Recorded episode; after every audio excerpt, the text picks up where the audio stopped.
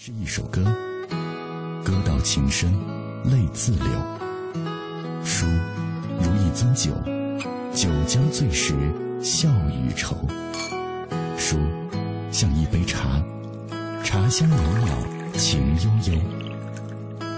FM 一零六点六，品味书香，每晚九点到十点，准备好书，在这里等你。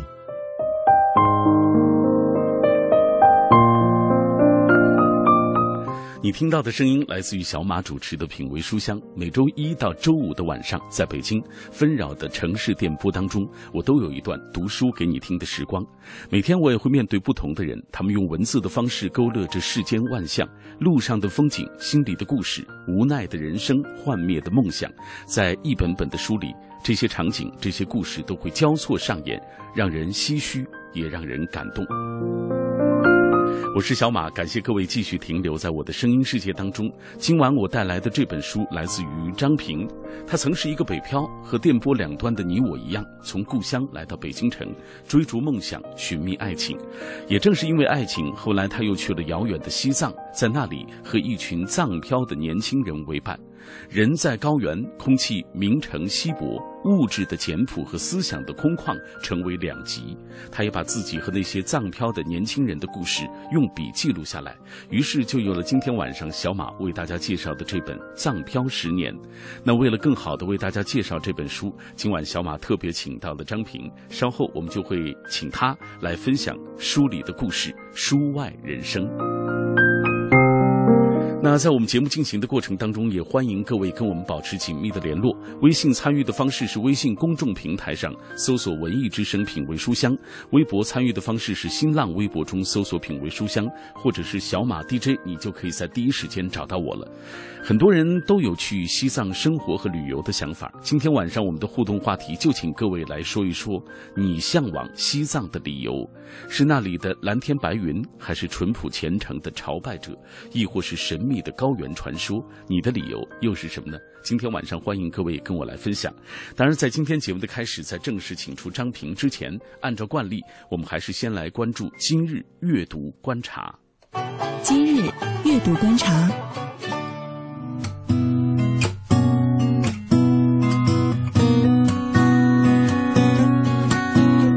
今日阅读观察，首先我们来关注冰岛小说《蓝湖》在中国首发的消息。冰岛文学在中国《蓝湖》首发式近日在北京举行。《蓝湖》的作者松表示，所有小说都是作者跟外部世界的对话，而这本书的翻译就是冰岛语和中文的一次对话。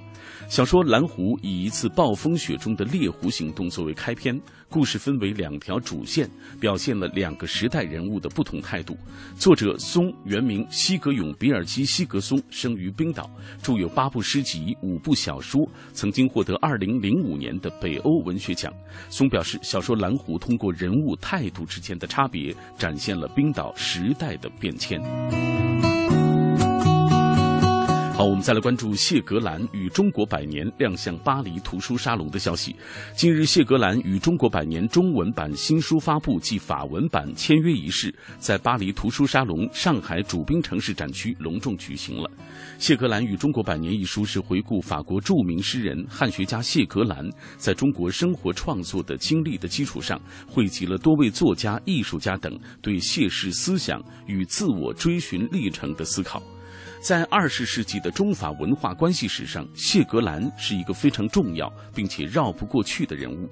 在法国，不少法国人对中国的兴趣就是从阅读谢格兰的书开始的。那谢格兰在中国的时间恰逢中国辛亥革命前后的历史转折点，他穿越中国大地，进行了数次重要的考古活动。在寻找中国之魂的足迹中，他面对中国历史的巨变，创作了多部以中国古代文化为养分的文学作品。例如，从中国碑文化受到启发的诗集《碑》，以及从中国传统绘画中获得灵感的画。谢格兰将自己的写作称为从中华帝国到自我帝国的转移，这是因为他笔下的中国并非是现实的摹写，而是精神的多棱镜，在诗人与中国的隐形对话中映射出了自我王国的丰富图景。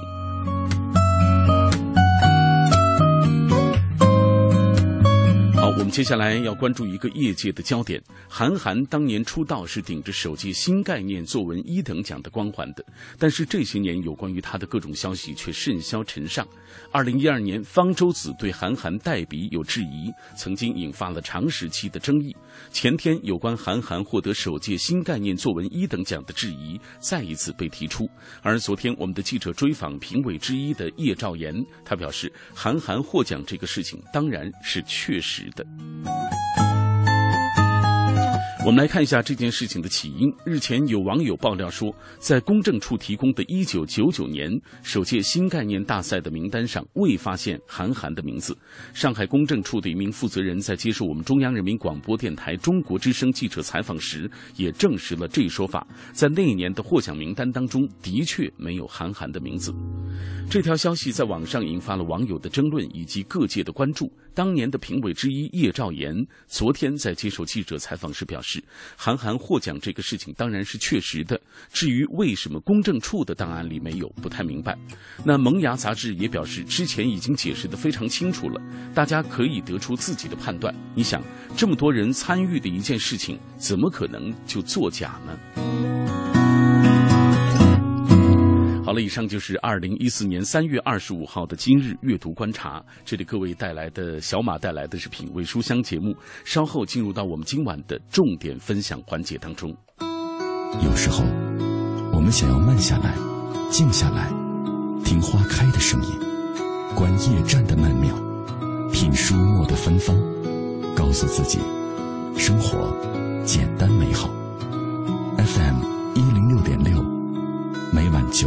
十点，品味书香。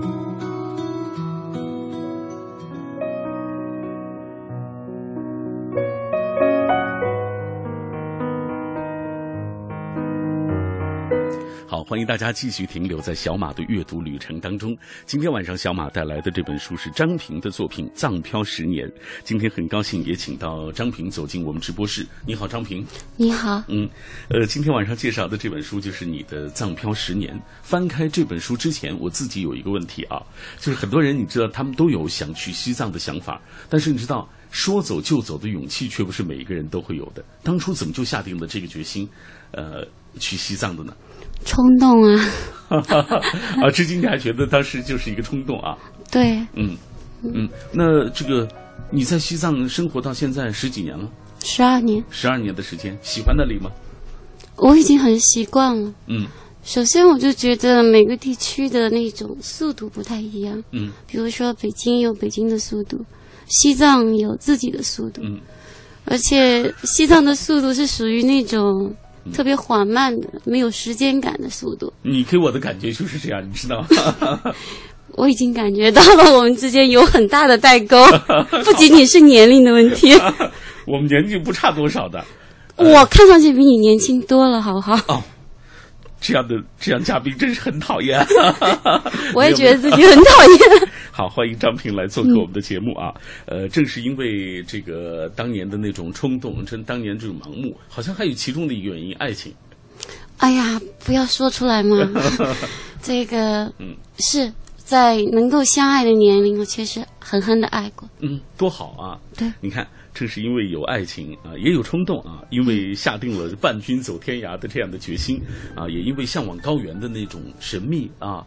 呃，可能向往高原的那种独特的风光，张平就踏上了西藏的旅程，而且这一待就是十几年的时间。当初想到会待十几年吗？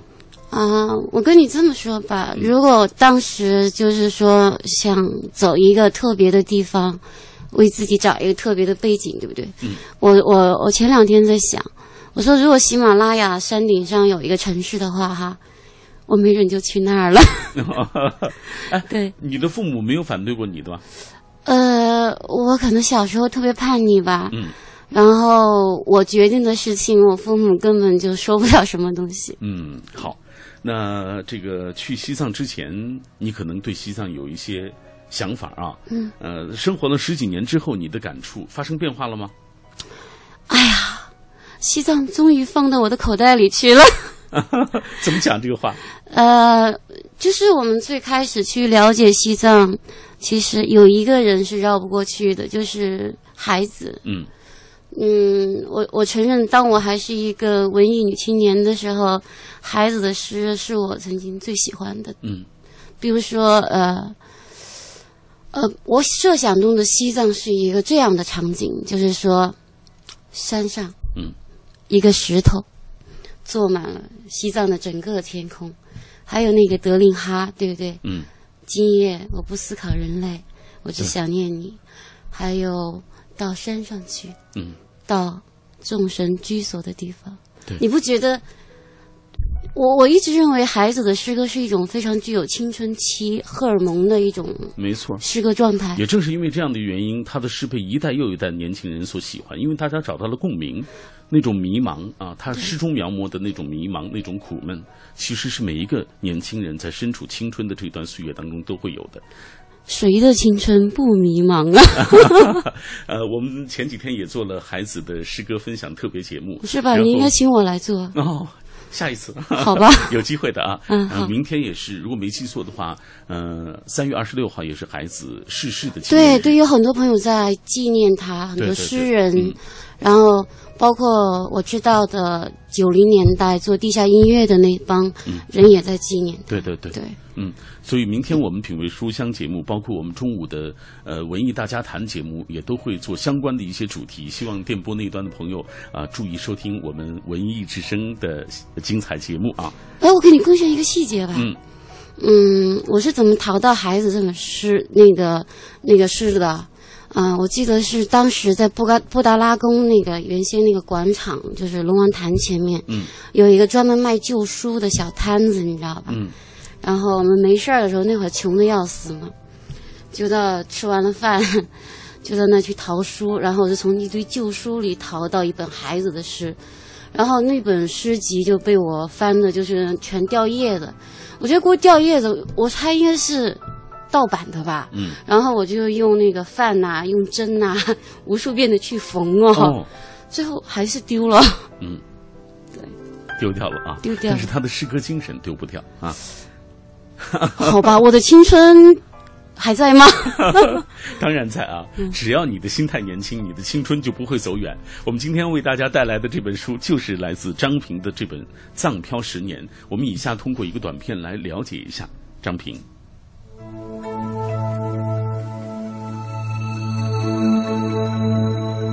作者张平，自由写作者、画家。一九七七年出生于湖南，一九九七年北漂，二零零零年入藏至今，举办过洞察西藏、烈日西藏、拉萨火车、西藏女性等展览。藏漂十年，遇见无数人与事，照见现实与理想，反复咀嚼，遂成藏漂十年。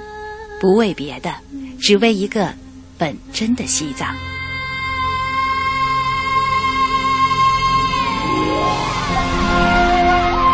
张平在这本书当中要写到一个本真的西藏，告诉大家一个真实的西藏到底是什么样。所以接下来，张平，咱们打开这本书，给大家讲讲，你觉得这个真实的西藏是什么样？这本书到底写了些什么故事？呃，首先这个扉页上这个真实的、本真的、精神的这些词是我的朋友茨恩罗布拉给我的。嗯，当然这个是赞誉。我觉得真实是一件非常难以企及的事情。嗯，西藏的文化也很厚实，对不对？呃，我我说白了，我我在这点上我还有点自知之明，就说我只要能够写明白一个关于西藏的指甲盖指甲盖大小的真实，我就挺心满意足的了。嗯，那你觉得你做到了吗？呃，踹一踹吧。好，哎，这本书当中，其实张平写到了很多你在西藏各地遇见的人啊。嗯实际上，这本书就是通过呃你和你看到他们在西藏的生活来展现的啊。嗯那给我们讲讲他们都是从哪儿来的？我看有从广东、啊、东莞、深圳、啊、内蒙古等等啊。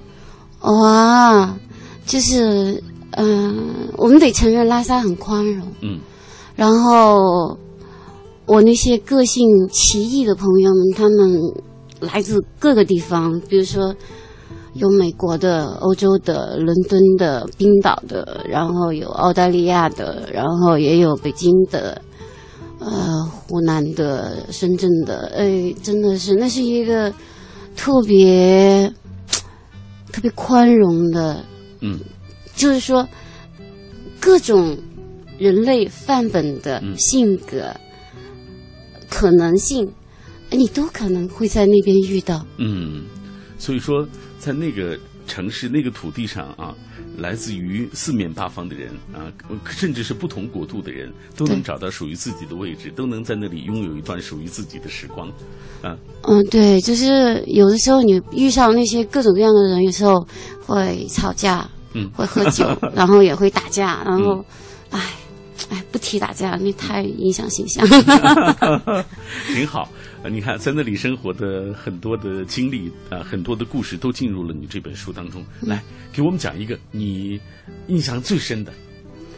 哎呀，印象最深的嘛，我的朋友奇葩多，嗯嗯，最深的，我觉得是一句话，嗯，我觉得这句话特别能够体现西藏的宽容。嗯，这是我偶然间有一次我喝大发了，然后我就晃晃悠悠的从八角街里出来，嗯，抬头一看，下午一个白墙上面写了一句话：多么慈悲的阳光啊！哦，多么慈悲的阳光啊！对，我就觉得，我觉得，我觉得所有飘在拉萨的人，就是我，这是从他们心里流淌出来的一种感受，就是这句话特别饱含感情，嗯也很悲伤，但是也很。突然就会觉得西藏是一个有神佛的地方。嗯对，好。今天我们为大家介绍的就是来自张平的《藏漂十年》。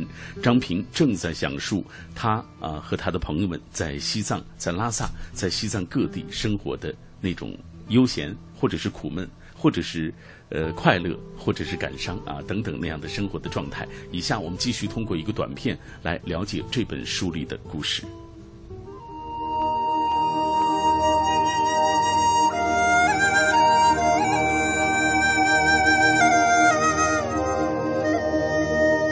今晚分享《藏漂十年》。在这本书中，作者张平所记录的是自己生命中最重要的一段时间。二零零零年，新世纪开始，她和男友来到陈丹青画过、马原和扎西达瓦写过的西藏，一住十年。他们和一群藏漂年轻人为伴，隐伏在装载各式人等的城市里，在架上画画，在电脑上写字，在那里养育后代。人在高原，空气明澈稀薄，日月之光嘹亮，寺院依山傍水，思绪也变得清洁。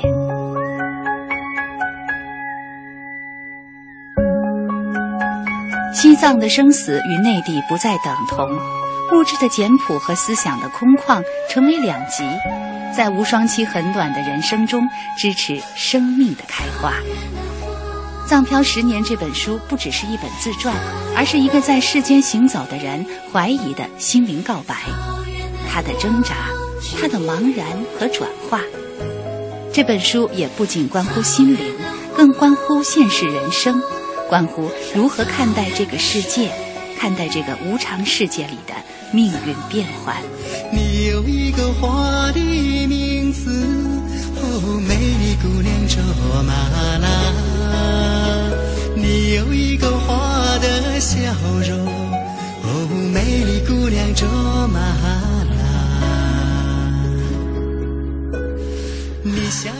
这首歌为我们唱的是的一个美丽的藏族姑娘，她的名字叫做卓玛拉啊。今天来到我们直播室的张平，也是一个美丽的姑娘，很小资，呃，很有文艺情怀，是一个画家、自由写作者。今天她带来的这本书叫做《藏漂十年》。今天我们在节目进行的过程当中，也欢迎听众朋友通过微信和微博的方式来跟我们保持紧密的联络。呃，我们的互动话题说到了你向往西藏的那些理由啊，你喜欢西藏有什么样的理由？到底是因为什么样的原原因？我们来看一看大家怎么说吧。佳琪说了，两年前我一个人去了西藏，上面有一个朋友说的对，就是念念不忘。这种感受让我既享受又亲近。明年年初我就要去西藏支教了，我想在那儿细数时光，记录岁月。他说：“我现在在乌鲁木齐，我也爱现在身处的这座城市，却有可能要像你一样，成为富有生命力的种子，散落在需要我们的地方。”这就是张平当年的那种感触，就是呃自己有冲动啊，就要去努力啊，也有这样的向往远方的一个一个信念，也希望做那样一颗种子，能够散落在需要自己的那个地方。呃，张平。呃，他想去西藏，如果就是你觉得从一个过来人的角度，你给他什么样的建议？我觉得他比我人格伟大。哎，你当年也很伟大，为了爱情，你不觉得伟大吗？没有，我觉得那种冲动是每个身处在那种情感里面的女孩儿是一种本能吧。嗯，对，我觉得他支教，他很伟大，觉得他。他比我伟大多了。嗯，好，我们继续来看一看啊。最重要的小事说了，因因为西藏有太多的与众不同，想看一看自己在高海拔的地方会不会有严重的不适，也想坐着火车去西藏，看着沿路的变换，想在高山湖泊啊等待日出，想在布达拉宫前留个影，因为不同而好奇而向往。他比我文艺。刚才那位比你伟大，这位比你文艺。呃，对他比我文艺。好，呃，再看啊，留在天地间说了，嗯，呃，你说西藏的天空白云、青草、雪山，让你何等向往？那是一个美丽的约定和天空的约定，还有白云和雪山。我去了，如今从西藏归来都已经五个多月了，还想去，就是因为那里的藏庄，呃，那里的藏传佛教啊，他觉得对他来说是一种，是一种牵引。我穿正装很好看，好吧，都和你的生活发生起联系了啊。嗯，肖爱福说，我向往西藏，可能是因为那是心灵的圣地。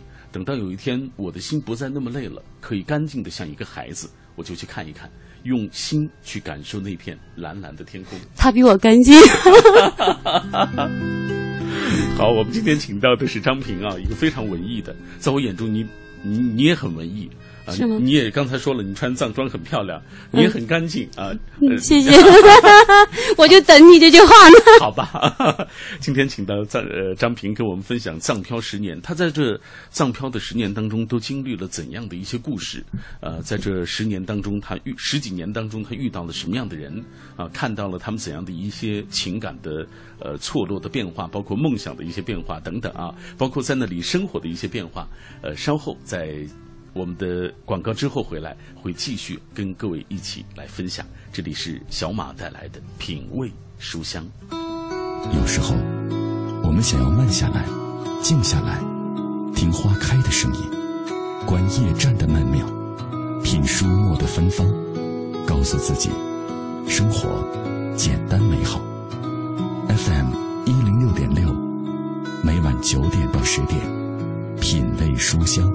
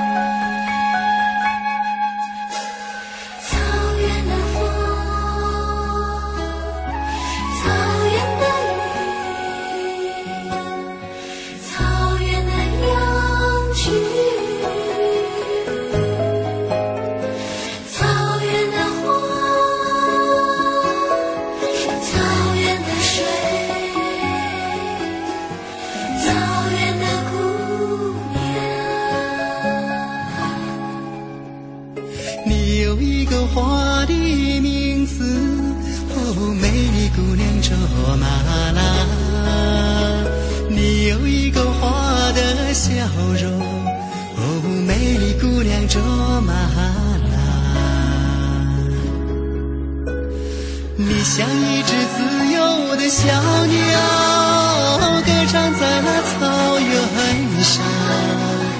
你像春天飞舞的彩蝶，闪烁在那花丛中。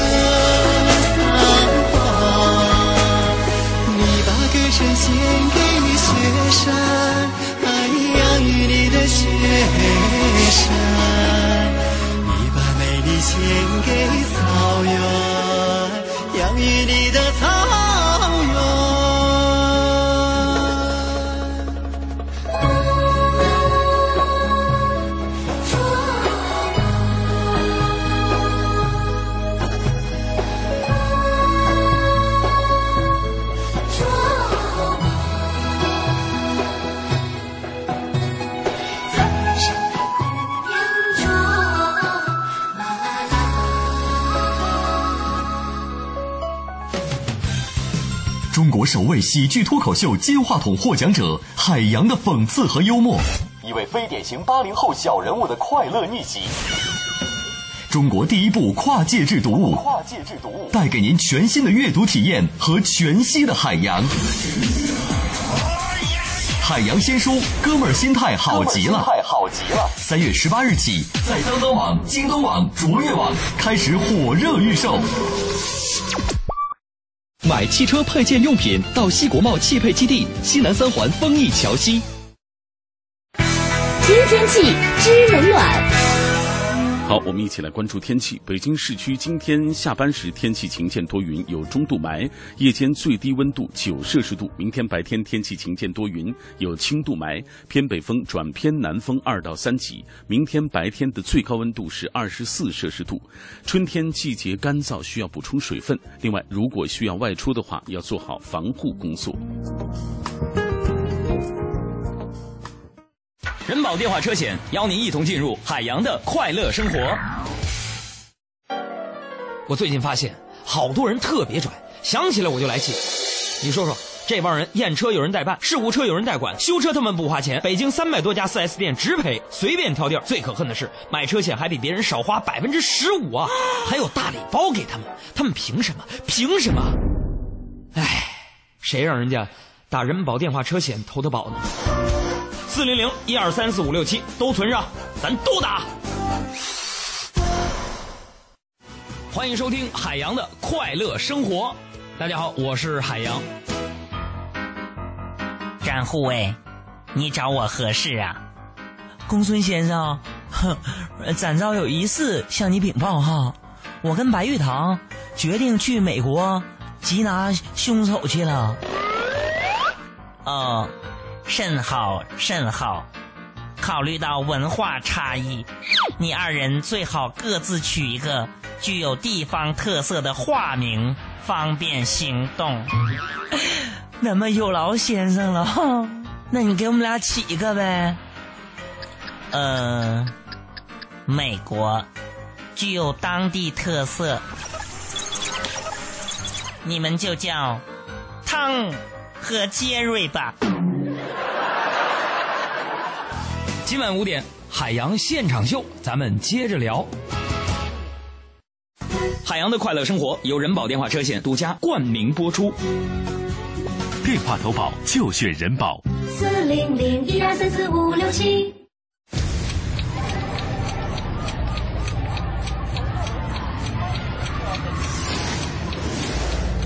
一天之中，行色匆匆，我们应该还没失去清晰坚定的方向。早餐之后，失眠之前，我们应该还没失去品味声音的时间。新文艺新青年，新文艺新青年，FM 一零六点六，文艺之声，文艺之声。我们在真实不过的北京上空，北京上空，在你脑海中分贝最高的调频，为你留一个。温暖的地斯泰在阅读中发现智慧的钥匙，惠普尔在阅读中找到人生的灯塔，高尔基在阅读中收获生活的伴侣。品味书香，梳理文字，书卖人生。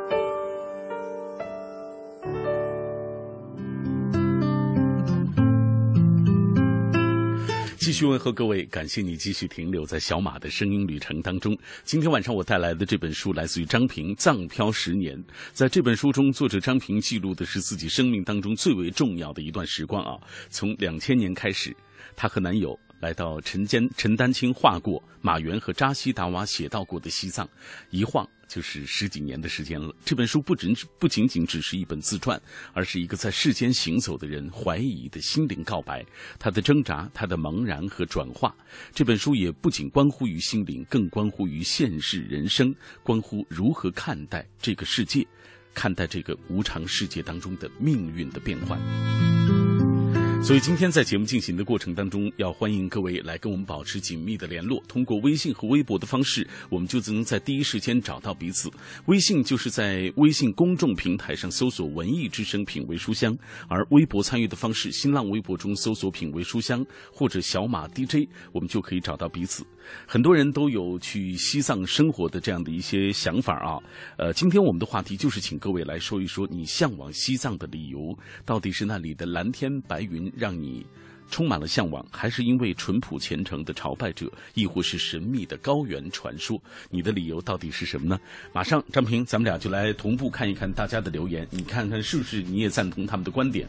布鲁丽丽说：“西藏在远方，也在每个人的心里。终于明白，想要亲近他的心，不过是想找一个身无所知。”一无所有，呃，身无所加，一无所有的自己，所以他觉得去西藏其实是不需要理由的。呃，其实他这个想法吧，其实特别代表了我很多朋友的想法。嗯，就是说西藏在他们的心目当中是有一个极为重要的一个象征性在里头。嗯，它代表了一种与现代的这种秩序、工业秩序。社会里面的一种背面的一个状态，对他，他他这个想法很具有代表性。嗯，好，小罗爱国米说，崇拜之余，说一说自己的粗糙粗糙的观点吧。他说，在云南旅行的时候，遇到过那些自己一个人说走就走的文艺女青年，就觉得这些人都拥有一颗特别强大、特别自由、特别能追逐在生命和自然之间的这样的一颗心。啊，特别让人抓不着的，他们一直延续着第一步的迈出之后，一直在路上走着。当你接近他的时候，觉得都是故事；当你想走近他的时候，他又像风一样。是在夸我吗？你觉得他说的是你吗？呃，我可以把他想象成是我吗？我觉得很好啊。对对对。我也挺喜欢这样的女孩子，状态挺好。那我就是啊，好吧啊。祖嘉玲说了，就是旅行其实是不需要理由的，说走就走。喜欢那句话，要读书，要么旅行。身体和灵灵魂必须有一个在路上。很多人只是在梦想，很少有人付诸行动。这就是我们向往那些能够去西藏旅行或者是在那里生活的人，后来出书为什么都特别受人关注的原因啊。所以大家就是很多人都只只是向往而已。也有那样一颗心，但是付诸行动起来并不是太多的人。哎呀，我是不是应该就是说自嘲一下，就是我为什么这本这本书写了这么多年，然后为什么就是说，呃，我觉得我没有那么伟大。呃，不，呃，这这话就不应该我说，你知道吧？呃，是这么回事儿。我一开始在西藏就是跟艺术家们走得很近，就是说也是那个圈子里头的嘛。因为本身你就是画家嘛。对对对对对，我我我比较喜欢那个视觉的东西，因为它不需要屁股坐在凳子上面，就是通常意义上写作呢，就是我们很形象，你就坐在那儿坐着坐着，时间长了就成作家了。嗯。但有一个最直接的一个影响，就是你的屁股时间长了以后就是方的了。嗯。这对女孩来说很可怕的一个事情。嗯。我我不喜欢这样。嗯。然后就是。是有一个老师，然后就要我写，嗯，要我写，我也是三天打鱼两天晒网。我要我坐下来，本来你做艺术就挺挺安静的了，对，不需要找两个多巴的那个安静来折腾自己，对不对？然后呢，特别不幸，然后这个老师呢做了一手特别好的菜，嗯。然后他还请我喝茶，嗯然后他老用非常美好的食物来诱惑我，你知道吧？然后多谢那位老师，时间长了，时间长了，一点一点，就是像那个挤牙膏一样，挤牙膏一样，这本书就挤出来了。挺好，挺好，挺好，就顺其自然，就是想写的时候就写一写。我就发现，就是跟你聊天，就你就是那种特别随性的女孩，就是你喜欢就去做，不喜欢就不做啊。然后写文字也是这样，想写的时候就写一些，啊，不想写的时候不写哈。虽然你说的不是真相，但听着真好听。好吧啊，来，我们继续看这个 呃，下面这位朋友他说，知道这本书啊，是我在中青旅格磊的一篇微博当中看到的，啊因为他推荐了这本书啊。他说这个，因为我呃就很喜欢这个葛磊对于旅游的一些认识啊，所以他我他介绍的书，我觉得都应该不错，所以就试着去读了读啊，有关于相关的一些章节，觉得很好啊。今天很多朋友。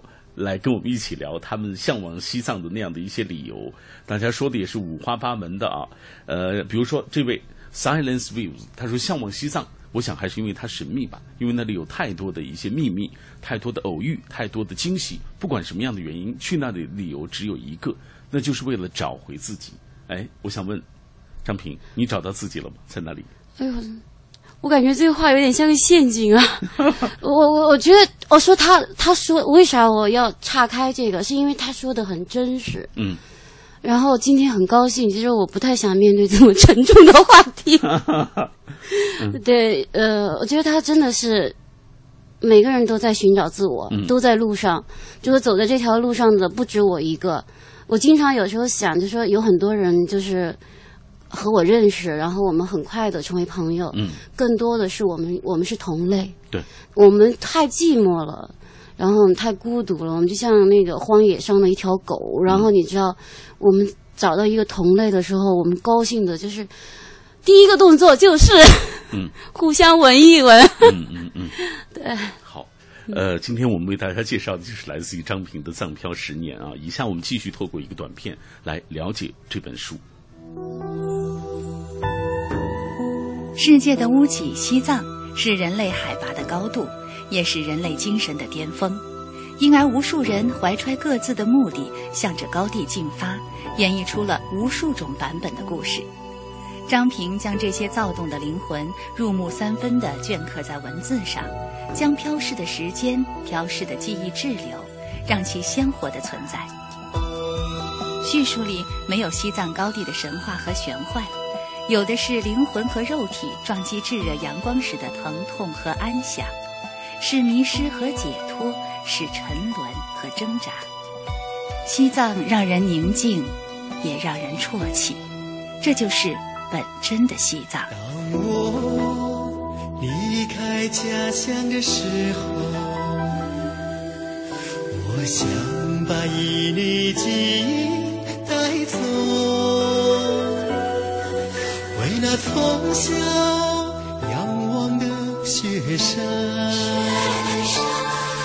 我们继续回到张平的这本书当中，《藏漂十年》。张平，这本书当中你写到了啊几个身身在西藏的人，他们留在西藏的理由，给大家讲讲他们的故事。啊、通常如果要讲一个结构的话，嗯啊、首先讲一个留下来的理由，对不对？嗯。呃，对于女孩来说，如果你生活在一种质感当中的话，这个地方很对你的胃口。很多人因为是内心的这种冲动，嗯，就是内心的需求，他会留下来。就是我有很多朋友，有的时候可能会是为了爱情，嗯，为了内心的宁静，为了一片特别的风景，嗯，然后甚至是为了一束奇特的光，然后为了为了一个特别的孩子，有各种各样留在西藏，对嗯对。那你说说你吧，你留在西藏那么长时间，什么理由？啊、我刚开始的时候说到速度，嗯呃，我我我我有我第一次在拉萨的时候，我突然无意中，我不知道，我现在记不清楚了，就是我得了一个概念，就是说生命有多长。嗯哎呀，好高大上啊！呃，我我看到了说，他说人的这一辈子有十四亿年，嗯哇塞！我当时一看，我心里释然，我有大量的时间可以浪费啊。然后你就呃放松了，我我不紧张。嗯然后我在西藏的话，我就找到一个跟时间特别相关的东西。你对，呃，跟他们越来越熟了之后，你会发现我的藏族朋友没有时间概念。嗯，怎么讲？没有时间概念。比如说，呃，首先我承认这个时间概念具有地域性，比比如说我们讲的时间概念嗯可能是一个北京时间、对，纽约时间、东京时间，嗯，但是呃现在的这个标准里没有设定一个西藏时间，对不对？对。呃，我谈我因为我从一个是生活里我看到他们就是预设时间特别差的一个感觉，比如说朋友说聚会，嗯说我马上到，嗯，通常意义上你的马上是你的心理值是多少分钟？在北京那十分钟以内绝对 OK 嗯，那我告诉你，在拉萨我朋友的马上是两个小时。哇，好吧，然后我又看那个西藏王统计青史和白史的时候，这些书的时候，我发现西藏的历史是没有时间的。嗯，怎么讲？它它包含有它的历史包含在宗教里面，包含在神佛的故事里面。嗯，呃，它它的时间是没有，呃，没有，只有他的过去是现在式的，他的将来也是过去式的，就是他没有现在、现呃过去和未来三个时态，就像我们汉语一样。但是很特别，那个藏语的语法又是从跟英语上面又有很相似的东西，嗯。这是一件很奇妙的、奇妙的东西。我想哪天合适的话，我要请学者帮我解决一下这个问题，我也很困惑。对，好，呃，我们分享了这个张平所介绍的留在西藏的理由，每一个人都不同啊，有为了一一束奇异的光芒，有为了一个可爱的孩子，像张平，为了速度，也为了呃在那里生活的一种状态，他可能留在西藏了啊。那说说你在拉萨的日常生活吧，这本书当中其实你也写到了啊，一天的生活怎么安排的，大致。哎呀，拉萨的生活，嗯，如果说日常的生活的话，我如果回到拉萨的语境下，特别忙的那种事情的话，一天怎么过？拉萨的开始应该从下午四点到五点开始啊。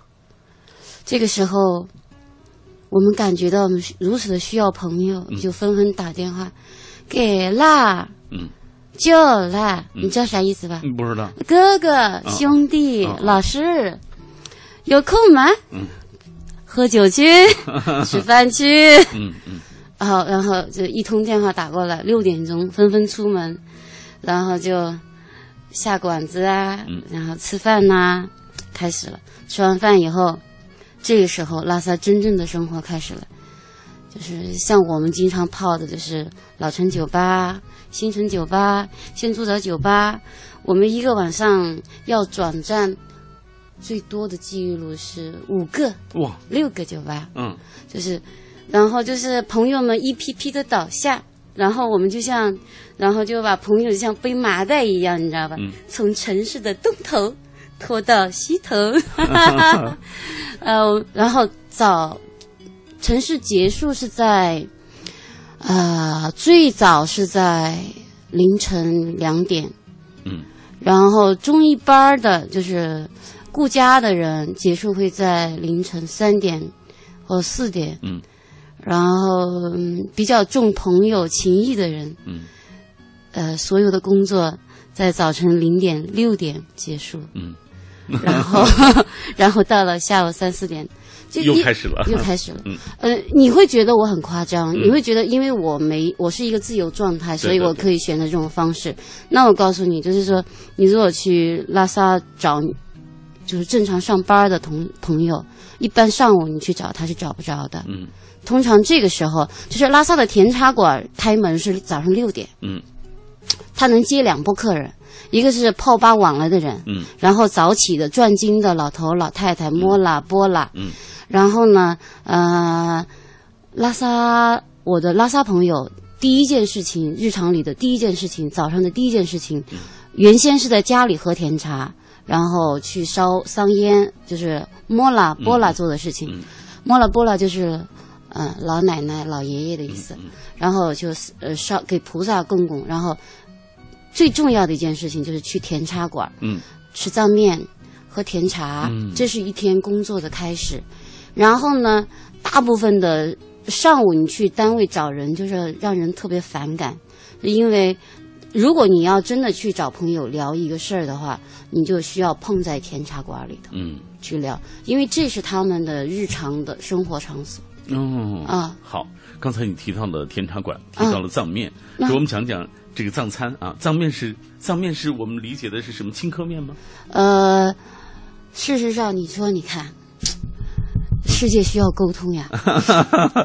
呃，通常我们说的藏面其实是面，是小麦面。哦，面粉。呃，因为呃青稞是一种裸麦嘛，裸麦就是那种它的口感有点特别。我记得有一个老外在文章里说到青稞，嗯，他说它就是我想象中的波兰特水泥的味道。事实上，它也是如此。嗯，当然，他是有偏见的。对 同样，我也是有偏见的。我觉得他美味极了。嗯你相信哪个偏见呢？那我还是相信你了。但是我跟你讲，嗯我我的这种是因为情感上的诉求，嗯，因为我懂得就是这种食物在这个民族当中的象征性，嗯，所以我是有偏见的。好，你说到呃重要性、象征性，嗯这本书当中你提到了酥油在高原上是非常重要的一种食品，对啊、那酥油它为什么重要？呃，酥油几乎出现在藏族的每一个生活场景里头。呃，首先呢，在西藏很重要的一点是要跟菩萨沟通好关系。嗯，那你在打通这个环节的时候，酥油是必不可少的。嗯它出现在任何的宗教仪轨当中。嗯对吧？这是第一点。然后第二点，在日常生活里，你知道酥油是牦牛奶的奶皮，嗯就是说我们打酥油茶的时候，第一道水油分离的时候，用那个加洛，嗯，加洛，加洛就是酥油桶那个棍子，嗯。就戳那往下知道嗯。倒的往下那个，倒的那个呃，加洛，嗯。那个叫加洛，嗯。加洛倒的时候，你知道那个阿妈了，早上起来第一件事情，哦，日常生活第一件事情，如果在传统的这种生活方式里面，第一件事情，阿加拉就是阿就是那个家庭女主妇，嗯嗯。就是我们称结了婚的藏族女性为阿加拉，嗯。啊，阿加拉通常指就是说，呃，就是你没有孙子之前，嗯，你都被称为阿加拉。嗯。然后还有就是藏族女性喊自己的妈妈，呃，她一说是喊妈啦，嗯。但是如果是不是亲戚，在你的同辈上，你也会喊阿妈啦或者是阿加拉，嗯。啊，然后阿加拉的时候就。咵咵倒酥油啊、嗯。倒酥油，倒的第一道就放浮在上面的就是那个酥油，嗯。这个酥油非常的珍贵，所以首先它它可以拌那个黄蘑菇。嗯，黄蘑菇，对，现在有一道新式藏餐叫酥油黄蘑菇，哎呦，我口水都下来了，嗯。哎呦，完蛋了，完蛋了，很美味吗？哎呦，好吃，特别好吃。嗯。黄蘑菇据说是呃蘑菇里面的那种叫怎么讲，内外兼修的绝色女子。嗯特别香，原来是只有极少数的尊贵的人才可以享用的那个蘑菇。嗯，然后现在拉萨，嗯，你知道拉萨黄蘑菇上市的时候多少钱一斤？嗯，八十。嗯八十块钱一斤，对，嗯。然后你点一个酥油黄蘑菇，就是它，它原来这道菜是在雅鲁藏布江的呃江边上，就是人们在用那个石头烧热以后，用酥油，然后然后把那个黄蘑菇擂碎啊，嗯，哎呦，好香啊！那那道菜真的是超级美味，嗯，至今让我一想起来流口水，不得了的。哎，但是它有酥油，那个酥油有点气死的香味儿，你知道吧？嗯，酥油很香的。嗯，虽然很多人受不了那个味儿。哦，对，酥油为什么重要？呃，酥油是保证藏族人民健康的一个非常重要的一个原因，它一个媒介。嗯，它被用在这个酥油茶里头，对吧？对，酥油茶是什么呢？我们知道藏族以前它是没有种菜的习惯，藏族到现在为止，你如果去牧区的话，你送别人水果或者是蔬菜，他们会觉得很生气。嗯，他认为你把它当牛羊看待。哦哦啊，对。但是它是呃，它酥油是有药的功能，呃，因为它跟茶混合以后，藏族的大量的每天必需的维生素就直接从这里面供给。嗯呃，而且酥油供给的是一个人身上的带蛋白那些东西吧，油脂类，我不知道它里面含含不含不含蛋白。嗯但是我知道，如果我我跟很多人就是去跟藏族人出去放牧的时候，那么中午的时候就是呃汤固，嗯，汤固就是糌粑袋子，然后把在糌粑袋子里就是搁点酥油，搁点清茶，嗯然后用糌粑扎吧扎吧扎吧扎吧扎吧扎吧就吃了。对，啊，对，其实这是他们的最基本的食物，然后它的所有的文化上的意义就是基于它的日常功能，嗯，然后形成的形成的一种歌颂体，嗯。因为拉萨东西很少嘛，哎呀，酥油太宝贵了，酥油太可爱，而且你还说酥油好像是在伤口上抹一抹，呃，对，他能。他们认为就是如果你被呃呃被刀子割伤的话，你是可以用酥油是抹在伤口上是有愈合伤口的功能，嗯。但是那个作用我想跟凡士林的呃功能是很相似的，对对对对。它隔绝，对。隔绝那个。嗯，好，我们今天请到就是张平为我们带来藏漂十年啊。嗯张平对于在苏藏呃在西藏的生活就是如数家珍啊，他日常的这种生活的体验，包括这个吃藏餐啊，了解藏族人民的这种生活啊，这个细节真是非常的这个透彻，是因为他在西藏啊十二年当中就深入在啊这个。呃，藏民族兄弟当中啊，跟跟他们一起生活，他的很多朋友也都是藏族。对我朋友大部分都是藏族，他们很喜欢我，主要是他们喜欢我。好，我们以下继续通过一个短片来了解这本书。我们不安而孤独地漂泊在这个寂寞的城市里，我们都在寻找自己的生活，我们不知道我们将去向哪里。在生存的意义上，我们更接近“飘”的含义。十二年藏漂的生命砥砺，分享存在、迷惘、坚守与梦想的人生故事，尽在藏漂十年。在无双期很短的人生中，支持生命的开花。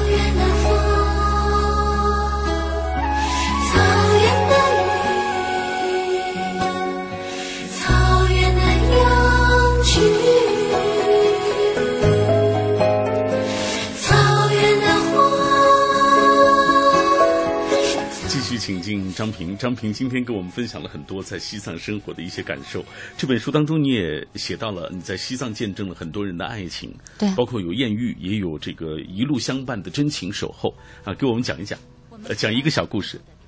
啊、我有一小朋友，嗯他去阿里，就是高仁博旗那个兵站，然后去采访。嗯，然后兵站上有一个下乡，就是蹲点的这样一个藏族小伙，拉萨小伙，然后他们认识了，认识了，因为决绝的寂静，决绝的那种空间，决绝的那种时间感，这种场景下，就是那个荒原里远山下一棵树，就是阿里那个那个兵站那附近就有一棵树，嗯，然后他们相恋了，就是在那个时间里，在那种空间状态下，在那种无氧的状态下，人的情感经在质变，嗯，是。我觉得每个女孩都渴望恋爱，爱情是老天给我们最好的东西。嗯，如果能在西藏爱一回，Why not？好，呃，来，最后我们再来看看朋友们的留言。今天很多朋友说到他们对西藏的感受啊。安珠说了，喜欢藏区浓重的色彩，喜欢远望过去的荒凉，喜欢随风飞舞的经幡，喜欢那些白色的玛尼堆。作为过客，我欣赏西藏的散淡；作为俗人，我又是沉不出气，在那里待太久的那个人。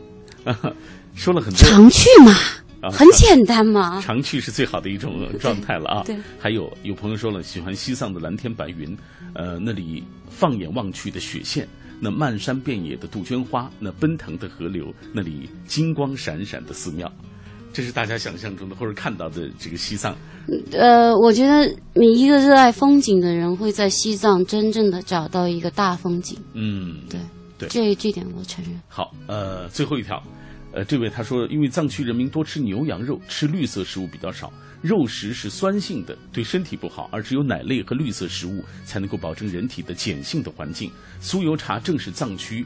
呃，维持人体碱性环境最重要的一个东西。就是他马上给我求证，真是好人呐、好了，今天非常感谢张平做客我们的节目，呃，已时间已经到了，谢谢你啊、也感谢听众朋友收听今天的品味书香，谢谢大家。谢谢大家。